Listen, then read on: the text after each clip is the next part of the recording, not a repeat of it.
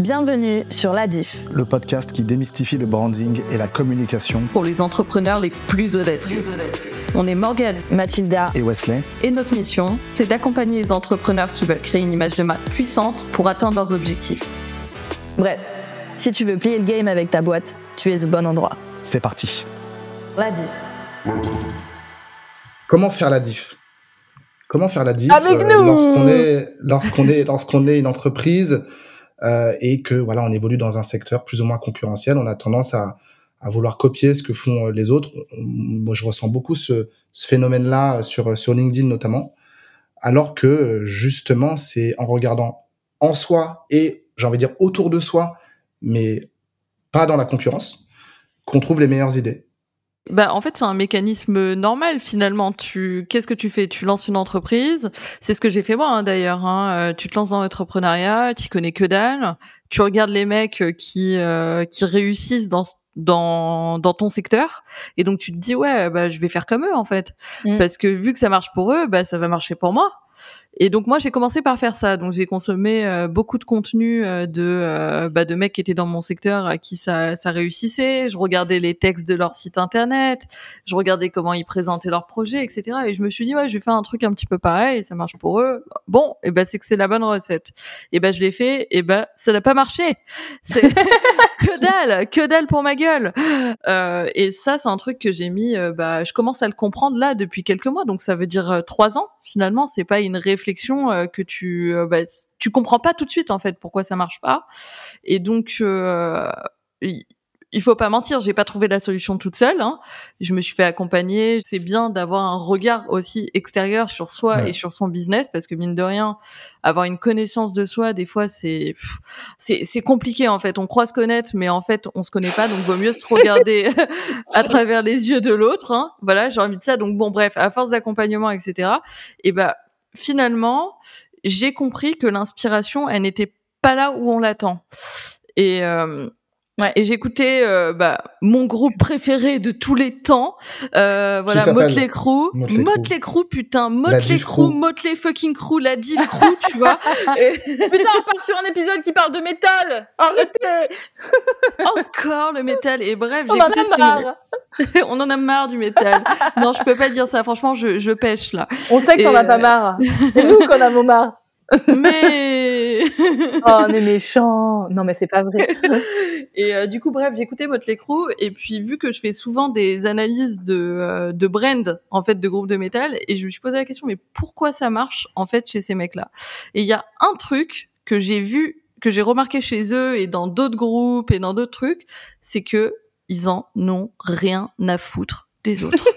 c'est mais textuellement, c'est ça, ils s'en battent les couilles les mecs, tout ce qu'ils veulent faire, c'est euh, bah, kiffer leur life, euh, proclamer leur vision à eux avec leur caractère à eux, avec ce qu'ils aiment eux. Donc finalement l'inspiration, tu vas pas l'apprendre chez tes concurrents si tu as envie de te différencier. Tu vas l'apprendre déjà en ton fort intérieur et dans ta vision du monde, dans ta perception que tu as du monde, qui sera finalement ta vérité sera différente de la vérité de quelqu'un d'autre. Donc tu vas l'apprendre là-dedans. Donc déjà ça c'est différent.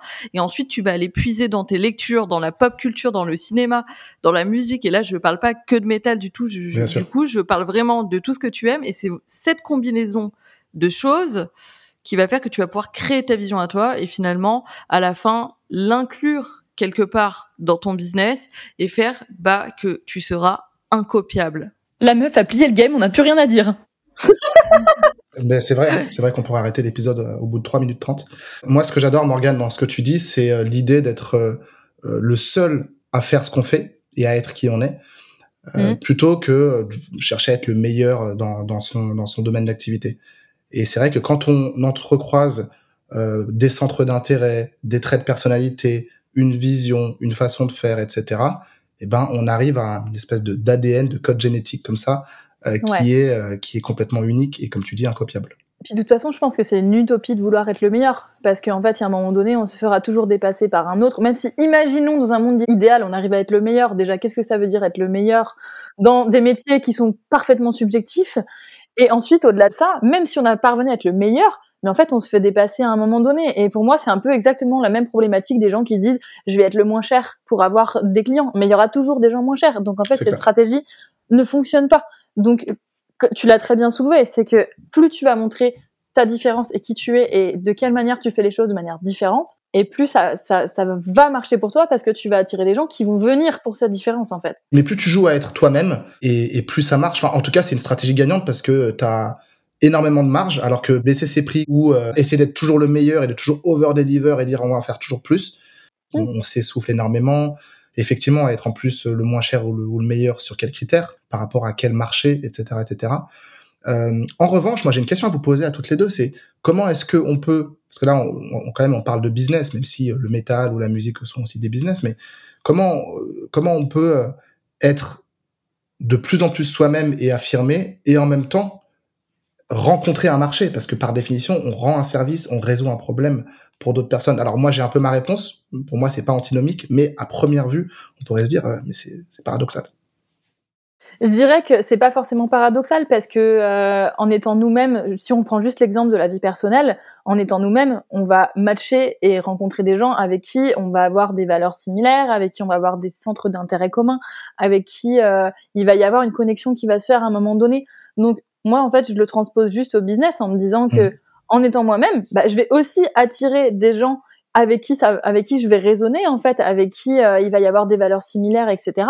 Et finalement, est-ce que c'est pas avec ces gens-là avec qui j'ai envie de travailler en fait? Parce que une fois de plus, même si on dit on travaille avec du B2B, du B2C, peu importe, euh, il y a des personnes avec qui on va plus matcher que d'autres, avec qui la collaboration va mieux se passer que d'autres, avec qui on va mieux se comprendre que d'autres. Et quoi de mieux que bah, d'avoir justement une base qui est similaire, qui va faire qu'on va bien s'entendre, qu'on va bien se comprendre et qu'on va bien bosser ensemble et qu'en fait le résultat sera là. D'autant plus, comme je le disais, dans des métiers qui sont subjectifs comme le nôtre, où pour moi, ça me paraît quand même primordial d'avoir des sensibilités qui sont similaires ou qui vont matcher pour que derrière on se dise, ok, elle a fait un truc en photo, c'est pas complètement à côté de la plaque parce que le mec il vient à moi, il aime bien ce que je fais, ok, et ça lui parle. Il va pas venir euh, si j'ai une, une, sensibilité qui a rien à voir, il va pas venir euh, et ensuite, bah, il va être forcément déçu parce que mmh, ce ne sera pas sa sensibilité à lui, en fait. Ouais, la fameuse tribu hein, dont on a déjà parlé. Mmh. Mathilda, tu as totalement raison, mais je trouve que ça, ça se limite aux métiers créatifs et aux petites entreprises, là, ce que tu dis. Mais moi, je pense que cette vision qu'on a tous et enfin tout ce qu'on vient de se dire, ça vaut aussi pour les grosses boîtes parce que au début, de toute façon, une boîte est toujours petite avant de devenir grosse, donc déjà il faut établir cette vision-là et ensuite elle va rayonner. Mais au-delà de se dire, euh, je sais pas, imaginons qu'on a une boîte où t'as, euh, je sais pas moi, euh, t'as, il commence à y avoir une cinquantaine de salariés qui vont travailler avec une multitude de clients. T'as peut-être pas ce raisonnement-là de dire, ouais, je veux travailler avec un client qui me ressemble, mm. parce que de toute façon, la, la, structure, elle est, elle est, elle est énorme. Ça n'empêche que pour que l'entreprise puisse se différencier d'un autre acteur de son secteur, elle a quand même tout intérêt à être différente. C'est juste que les enjeux ne seront pas les mêmes. Pour une petite boîte, ça va être travailler avec des clients qui me cassent pas les couilles. En gros, c'est ça hein, l'idée. Hein. avec quelqu'un aussi avec qui on va avoir l'inspiration et avec qui ça va être fluide en fait.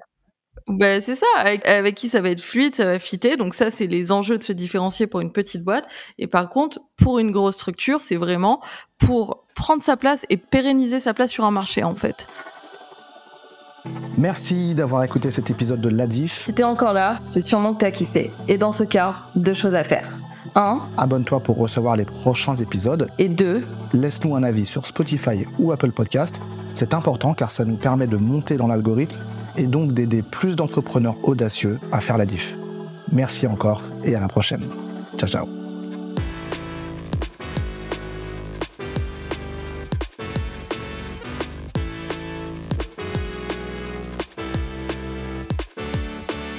垃圾。